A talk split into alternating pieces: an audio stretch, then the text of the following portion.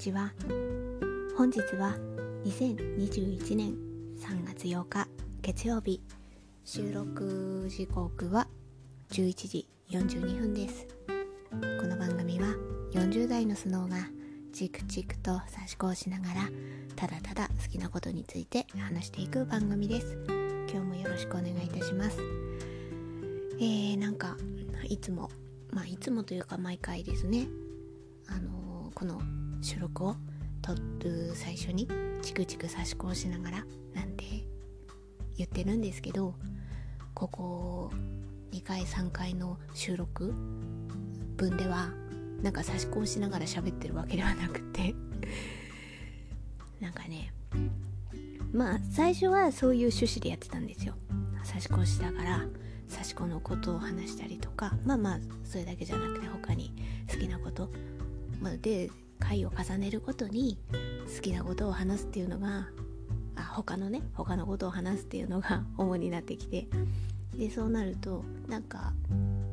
いろいろ調べたりとかしてその調べたことをちょっとここで話したいみたいなのがあって調べてこうそれをね読んだりしながら喋ったりとかするんですよね。そうなるとこうなんか刺し子の手元に集中するのが非常に難しくなってきたっていうのがあってまあそれでなかなか差し越しながら難しくなりつつあるっていうのとあとは私はこうやって収録を撮るのも好きだけれどもラジオだったりポッドキャストだったり聞くのも好きだったりとかするんですね。で差し子をする時っていうのはどっちかといえば話しながらっていうよりは聞きながらこう手を動かしたりっていうことの方が私私としてはですけどなんかそっちの方が相性がいいなっていうふうに思ってて。なのでまあそうですね。次くらいの配信からこの収録を撮った時の最初のコメントを変えていくかもしれない。あのチクチク差し子をしながらっていう言葉が取れていくかもしれないです。ちょっとその辺りは、えー、今考え中です。でえーとまあまあこのお話の流れで差し子の今の状況をえーとどんな感じかといえば一つ刺し子が刺し終わったんですよね。もういつもね私は朝の葉ばっかり刺してるんでそれはそれでいいんですけど、うん、配色とこうなんか組み合わせ配色の組み合わせとかあとここの部分だけちょっと斜めのここの列だけは違う色で刺そうみたいなのをちょっとねいろいろ試したくてそういうのをやっていてえーと、刺し終わったのは、えー、水色と青とグレーの3色で刺した刺し子付近が完成してで一昨日水通しをしてあの下書きをえーと、そのペンは水で消えるタイプのペンを使ってるのでちょっとね水に通して下書きを消してで乾燥させてみたいなところまでやったんですよ。であとはそれをえーと端っこの残ってる糸を切って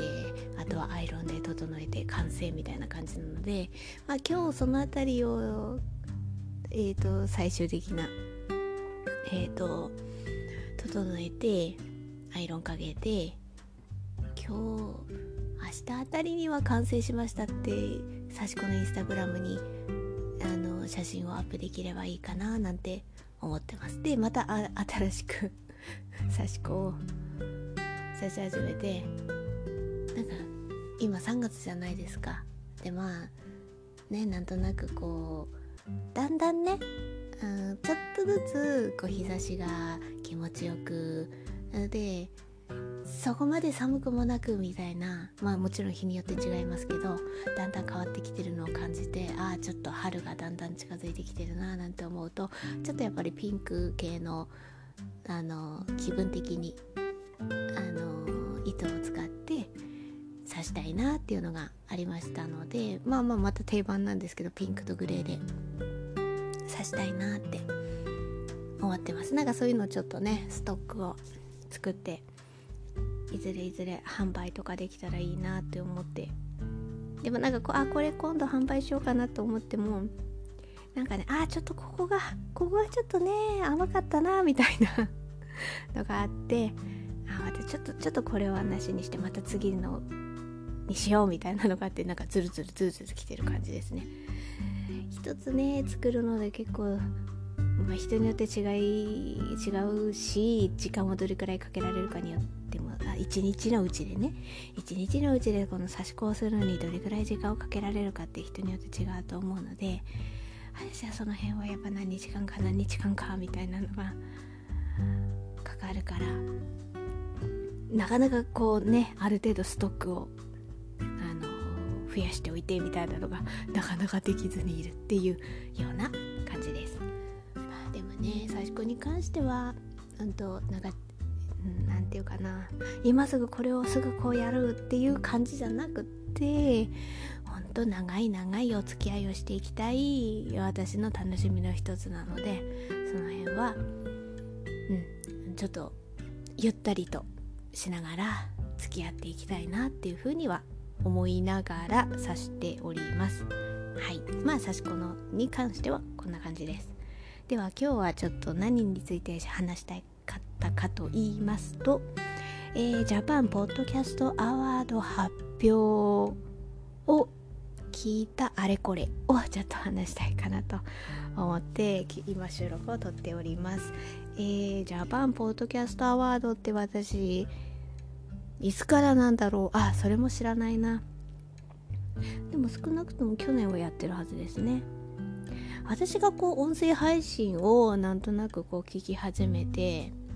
それこそねポッドキャストって何ぐらいな感じのところからスタートしてでまあポッドキャストじゃなくてもこう音声配信の独自のアプリっていうのが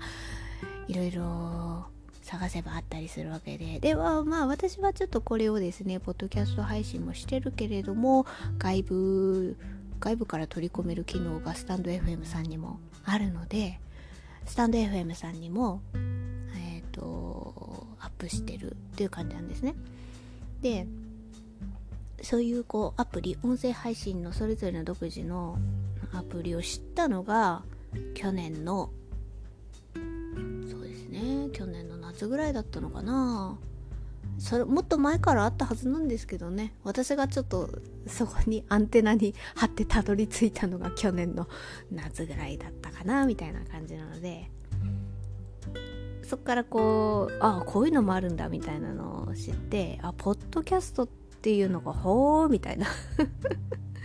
感じでだったのでだからってことはそういう去年の発表受賞作品とかはあ発表してるくらいの時は知らそもそも知らないんですよね。でまあそういうのを知って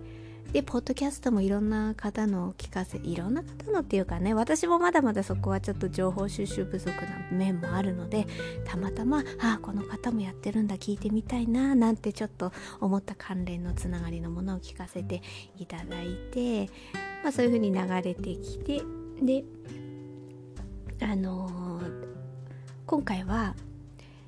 リアルタイムでちょっと発表聞いたんです。よ でもちょっと一番最初からちょっとね聞こうと思ってたけどそれちょっとあまあでもどっちにしろこうあの YouTube に残ってるので後から聞き返せるのでそれで一通りは聞いたんですけどリアルタイムで聞いていたのはちょうどねベストパーソナリティ賞発表からリアルタイムで聞き始めてでまあとにかくこう今日は何が言いたかったかというとオーバーザさんが受賞したのがすごい嬉しかったっていうことを言いたかったっていう配信です。はい、オーバーザさんは私言ったかなきえでもジュースーさんの話とかしてたような気もするんですけど私特に過去のねどこで何を買ったかとかあんまりあんまり覚えてないから言ったような気はするんですけどとにかく私はオーバーザさんというかジェンスーさんのラジオがすごいね好きでね特に相談の番組が好きでずっと聞かせていただいててまあその流れでオーバーザさんも知って堀井美香さんとジェンスーさんの2人のポッドキャストのえ、ー、と毎週金曜日17時から配信されていますこれを聞いていたでその中でえ、ー、とノミネート発表がうん1月18日だったみたいで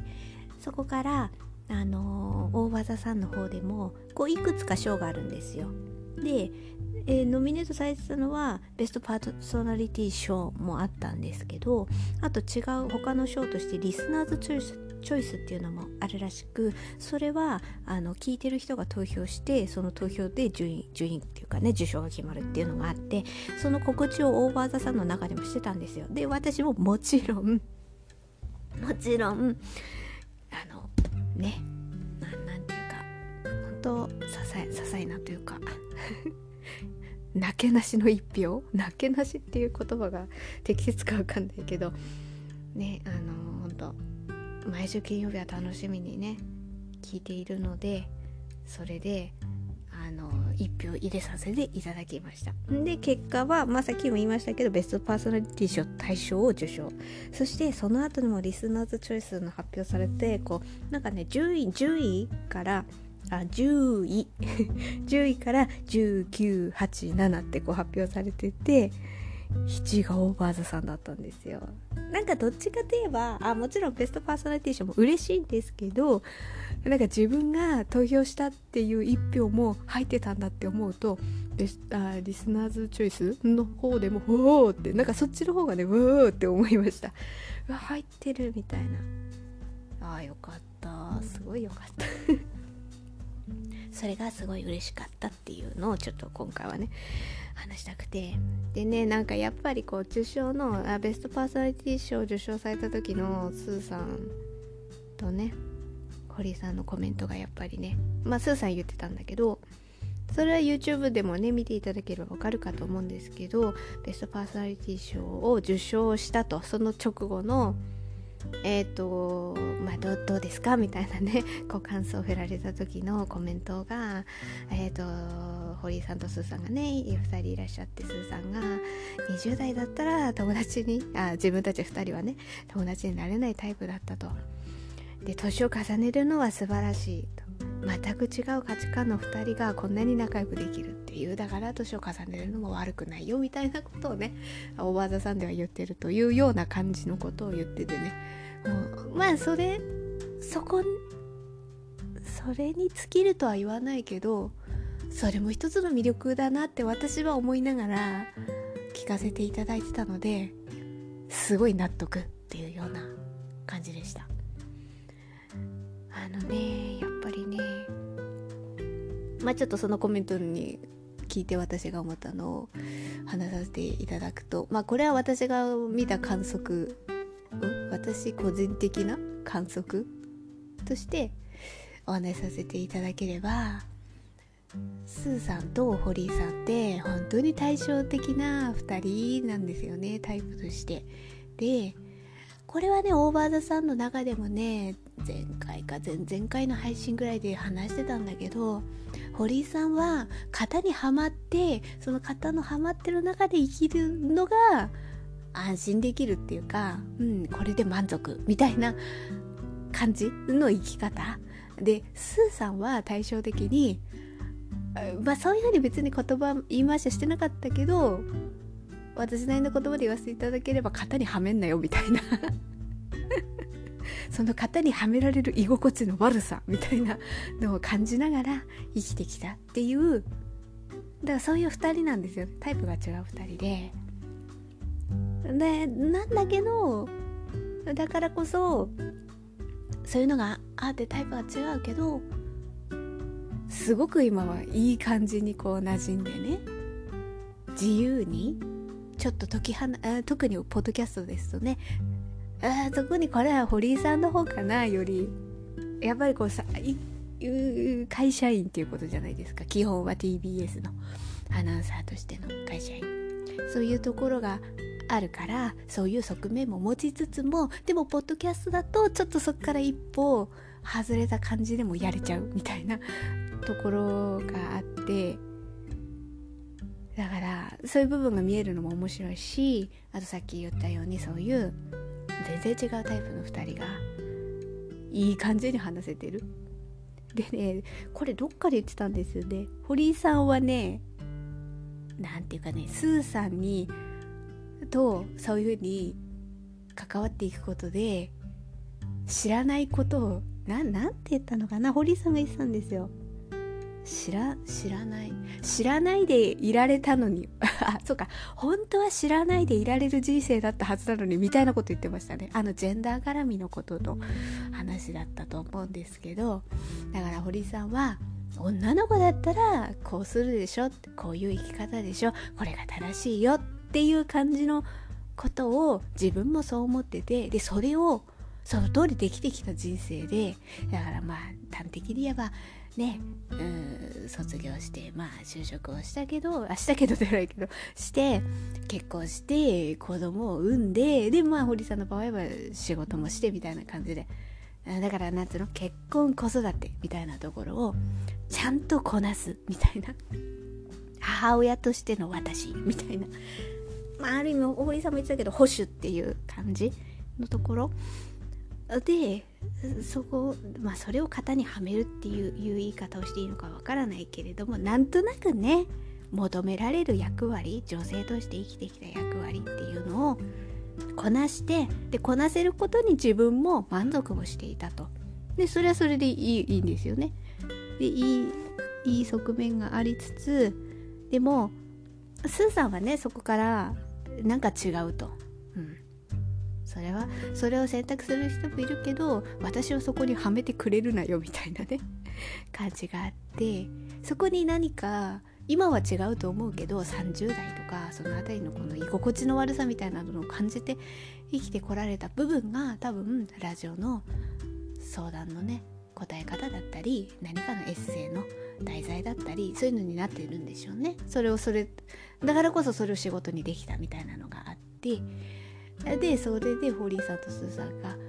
そういうふうにいろんなことを会話することによって堀井さんはあれって思うようなことにだんだん気づいていくと。これで OK っていう人生だったはずなのにみたいな。だからそれはそれでいいんで選択したことがどうのこうのじゃなくってそう生きてきたけど何かしらこうジェンダー的なところのおかしさ理不尽さみたいなのにスーさんと話すことによってより気づかされたって いうことが堀さんの中にあったからその2回3回何回か前のね配信で言ってたんですよ。本当は私は知らないで生きていくはずだったのにっていう。でもそれはそれはね視野が広がったっていう意味ではあのいいことの側面としてはあるかなとは私はね思うんですけどね。でもなんかそういうやり取りが面白いっていうのとあとなんかね年を女性が年を重ねるっていうことの何かが本当は全然違うのにね本当は違うんだけど何かが失われていくような感覚で時にね だったりする。そういうところの何ていうかまあ恐怖って言ったらちょっと言葉強いかもしれないですけどそういう部分があるん時にね感じることがあるんだけどそういうふうにスーさんと堀井さんの生き方考え方そしてなんかこう話をしている楽しげな様子ああいうのを聞かせてもらった時に何かこう希望になるみたいなのはあるんじゃないかなっていうふうに私はそういうふうに覚えながら聞かせていただいているんですね。で私はなんか堀井さんとスーさんっていうのは私よりちょっと世代的には何て言うか先輩というかお姉さんっていうかね。なんか私はあのその後についていきますみたいな。なんか一つ一つ下の世代みたいな、うん、だから堀さんとスーさんが40代後半。あ堀さんねの方がちょっと年上なのかな。うんなんだけど。私はまあ40同じ40代だけど40代前半なので。そういうところではなんかこれから先そうなったらいいなみたいな。の でも多分そういう人がねいっぱいいるんでしょうね。それこそね3、まあ、そうですね30代が多いのかもしれないけど30代20代でもねいるんでしょうね。そういうのはね。その先々を考えた時にああいいなみたいなのを思う人が多くて。まあそういうのもあってリスナーズチョイスでね1位になったんじゃないかなっていうふうに私は思ったりもするんですけどね。でなんかこう私のそうですね感覚というか感じ、まあ、今40代前半生きる感じで言えばですねまだねスーさんと堀さんのところまではああもうちょっとだなみたいなまだねちょっと途中段階みたいなところでえっ、ー、とそれはねそうですね前回の私の配信のところもちょっとねつながってくるんですけどねあのね女性の生き方的なこと観点で考えればある程度こう別れてどうしても行くんですよね。うん学生時代は同じものを見てね同じように楽しんでね同じようなこう経験をしてねそれでなんかこう共感し合ったり一体感を感じられたりみたいなのがあってね来た中でそれがその先就職をするとでまあ就職をしてまあその後に結婚するかどうか、まあ、そこでも変わってくるしあとは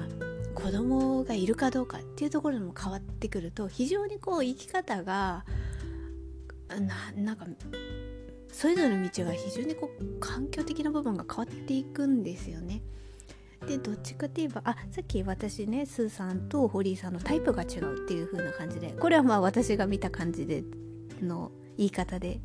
説明させていただいたけれども型にははまって居心地の良さを感じるホリーさんと型にはめてくれるなよ的なところがあったスーさんっていうタイプの違う2人。でじゃあ私は何かっていうと私は型にはまってるのがで安心感を得る得られるタイプっていう意味では堀井さん的な感じだったんだけどでもそこからももう決定的に私は違ってしまったっていうところは自分の役割を堀井さんはこれが女性の役割だからみたいなところを進めた人なんですよね。で私は決定的に進途中からね進めなくなった人なんですよね。そこで非常にこう私は30代の時にガクッときてしまった部分がありまして。で本当はね女性の生き方っていうことでそういうなんか未来のね描自分の人生を描いた時に自分の気持ちの願いとあと社会から期待される役割っていう部分がそれまでは同じだったわけですよ。えー、学生学生時代を経て就職をして結婚してそこまでは同じだった。私が望む役割も期待される役割も同じだった。その先が決定的に違ってしまった。なぜなら子供を望んでたけど私はその道には進めなかった。残念ながらね。それは非常に残念だったけどでもそうじゃない道を何て言うかな。あこれもわ悪くないじゃんっていうとこが私の何て言うか。今のところのこうそれが適切な今しかわからないけど今の中での言える範囲で言えばそういう感じかな。なんかねあそうじゃそういう望んだ一番望んだあれではなかったけどでもそこまで悪くないよねって思いながらなんとか今必死に生きてるっていう段階なんですよね。でそこでそこで自分自身がガクってきてしまった途中過程で30代の時ガクってきてしまったこととあとはその堀さんのようにねあのそう。でもそれでね望んだ方にはまって進めたといえどもその先もみんないろいろあると思うんですよ。私は経験できなかったからそのいろいろは私は経験した立場からは語れないけどもそれで望んだ道として思って進んだといえども多分人それぞれあるんだと思うんですよ。ただまあなんかやっぱ属性的な部分が変わってしまったことにより何て言うかな。それまでと一緒同じように一緒ってはなかなか難しくなっていくんですよね。でそうなった時に私はちょっとで一緒にいるのが辛くなってしまってちょっと離れたんですよね。そういう部分があってなんとか30代を生きてで多分ね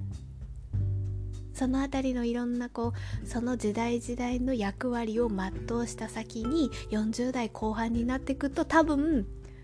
また一緒にいられるようになるんじゃないかなっていう期待を今持ってる段階っていうとこですね。だからスーさんと,、え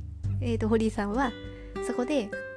年を重ねることによってこういう風に仲良くなれたとタイプが違ってもっていうところを言ってるじゃないですか。私はまだちょっとそこまでいけてない途中段階っていうところをまあ今はこんな気持ちですみたいなところを今ちょっとね音声配信で。だから話せないからこうね一人でこうやって音声配信をしてるみたいな感じはあるのかなと思ってます。その辺がね難しいんですよね。別にそれがねタイプが違うろうが属性が違うかろうがね一緒にずっといられる人は一緒にいられるだろうしいや逆にね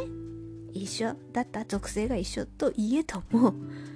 一緒だからこそ難しいっていうのももしかしたらあるかもしれないしちょっと私はそこはねあの経験できないので何とも言えないですけど多分それぞれそれぞれがね何かしらあるんだろうなとは思いつつまあ今の私はまあこういう感じでなんかねそういう感じになれたらいいなみたいなのを 思いながら今は過ごしてるというような感じでまあだからこそね非常にこうオーバー・ザ・さんは楽しみに毎回聞かせていただいてるっていうような感じです。まあ憧れ的なところもあるんだろうなと思うんですけど。はい。まあちょっとこの辺りがオーバーザさんの受賞を聞いて感じたあれこれでした。でえっ、ー、とまあ他の賞をちょっと私が気になった賞とまあたまたま聞いてたポッドキャストの番組もありましたのでその辺を話させていただくと Spotify Next クリエイター賞で何個か受賞されたんですけどその一つのオフトピックさんがあ私これ聞いてたと思って。あのなんまあずっと聞いてたわけじゃないんですけどなんでこれなんでこの番組知ったかちょっと私も覚えてないんですけど何かネット関連のこういうあのこういうサービスがこういうツールが開始しましたとかねなんかニュースがあったりとかするとまあ例えば最近で言えばクラブハウスがすごい話題になったりとかしてなんだクラブハウスってみたいなことがあった時にもうオフトピックだったらもうもうサクッともうなんかなんかこうみんなにみんなにっていうかある程度クラブハウスが今流行ってんだってみたいなことがじわじわ浸透するもっと先にもうオフトピックは説明してるみたいな感じがあったりしますよね。そういうのをああなるほど。ああこういうのあるんだって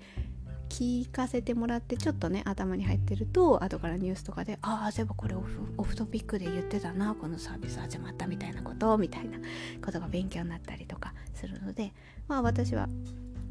でもね本当全然こういうことがね私はね全然詳しくない人だからただこうわーって聞いてるってだけです。でその中で単語がちょっと引っかかったりすると調べたりとかあこういうことをすればオフトピックで言ってたなみたいなのをちょっとね、うん、そそういうのをなんかゼロからいきなりニュースを聞くっていうよりはなんとなくはそういえばオフトピックで言ってたみたいなのをちょっとねあるとななんていうかより浸透するかなみたいなのがあって情報として聞かせてもらってたっていうのがありましたね。だからそれがショート捉えてたのでああ、うん、そうだよねなるほどと思いました。でえーと、対象ですね、対象がアジナ副音声が取られてたんですけど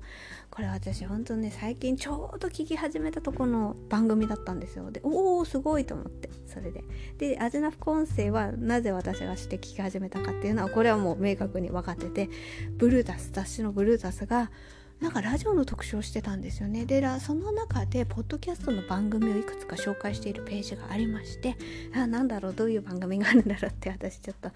あの読ませていただいた時にアジナ副音声の番組も紹介されていてあこれはちょっとね聞いてみたいなと思って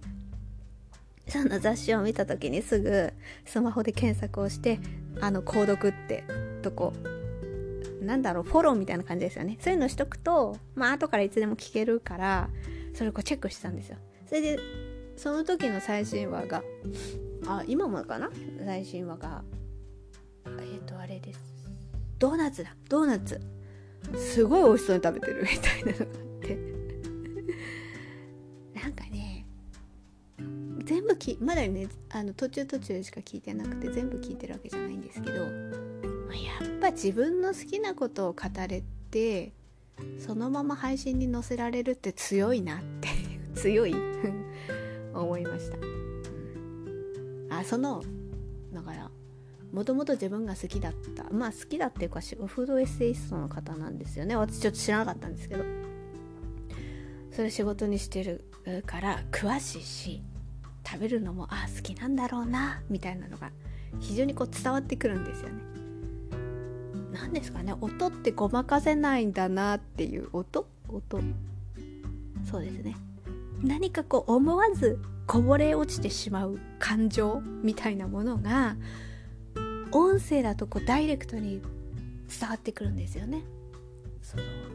そこはやっぱり文章とは違うかな。いや文章があのね文章と音声どっちがいい悪いっていう話ではなくてそれぞれの良さがあってでじゃあ音声配信の良さは何かって言ったら何かがこう思わずこぼれてしまう気持ちっていうものが文章だとそこは拾いにくいけど音声だとこう拾えるんですよね。ここが本当にあ本当に好きなんだなとかねあここはちょっともしかしてこの人にとっては辛い部分なのかなとかねあでも味の副音声は本当にこう好きなんだなっていうのがダイレクト伝わってくる番組なんですけどあの一般的なね音声配信の良さ的なところを話させていただければ何かがこうなんだろうな作り込んだものじゃない部分がこぼれ落ちることがあって音声にはそこがこうより感じられるっていうのがあるんですよね。そこが前ねあのよくありますよ距離感が近いとかっていうのもありますよね。そこは私は文章では伝えきれない部分あ文章では伝えきれないっていうか音声配信だからこそより伝えられる部分なのかなっていう。だからまあ私が全全体的に通して音声配信ラジオが好きな部分はそういうところなんですよね。これは私もねあの過去の収録でラジオが好きだって話も結構したんですけどその中でも言ってきたんですけどね。それはねテレビとの違いで語ったのかな、うん、テレビで番組を見せるってこととあとラジオで語るってことでは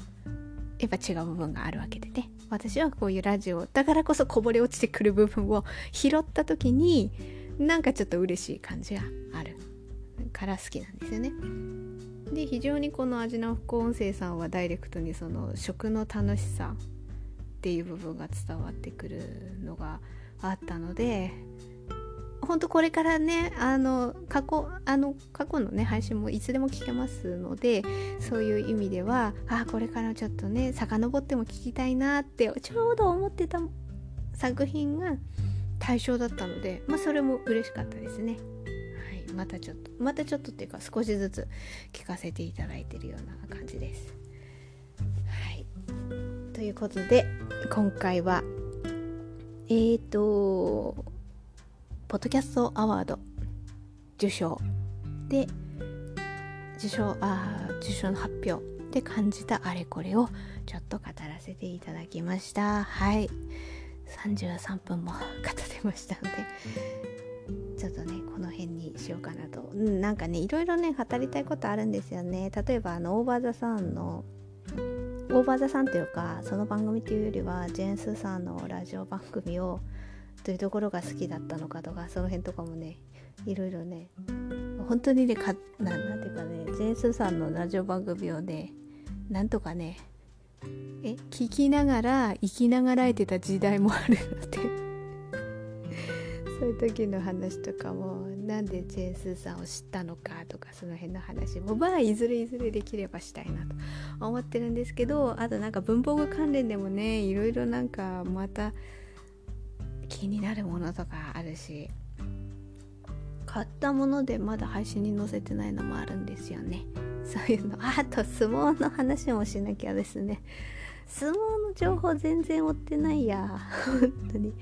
この辺をもうちょっとね自分の中でも整理したらまたちょっと配信に載せたいなと。